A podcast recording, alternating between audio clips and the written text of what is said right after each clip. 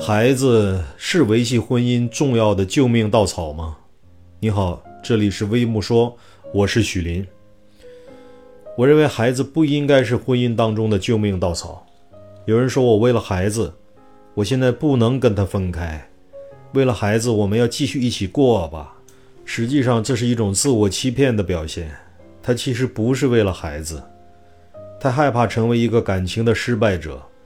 他害怕自己没有办法再经营下一段关系，他害怕在接下来未来的人生当中遇不到一个另一半，所以孩子变成了他的借口，变成了牺牲品。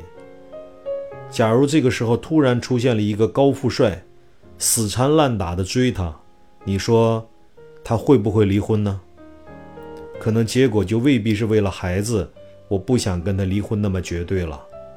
而且我也看到过有些夫妻关系不太好的婚姻，这个时候甚至有些老人家会跟他们讲：“赶紧生个孩子吧，生完孩子之后你们的关系就好了。”这是我这辈子听过的最馊的馊主意。万一生了孩子之后，你们的关系没有变好呢？你们会让孩子整日生活在一个争吵、仇恨的家庭中。让一个幼小的心灵种下自卑、恐惧、孤僻、叛逆的种子。成年人犯的错不应该让一个孩子来买单。孩子不是婚姻的救命稻草，反而是婚姻中的重大考验。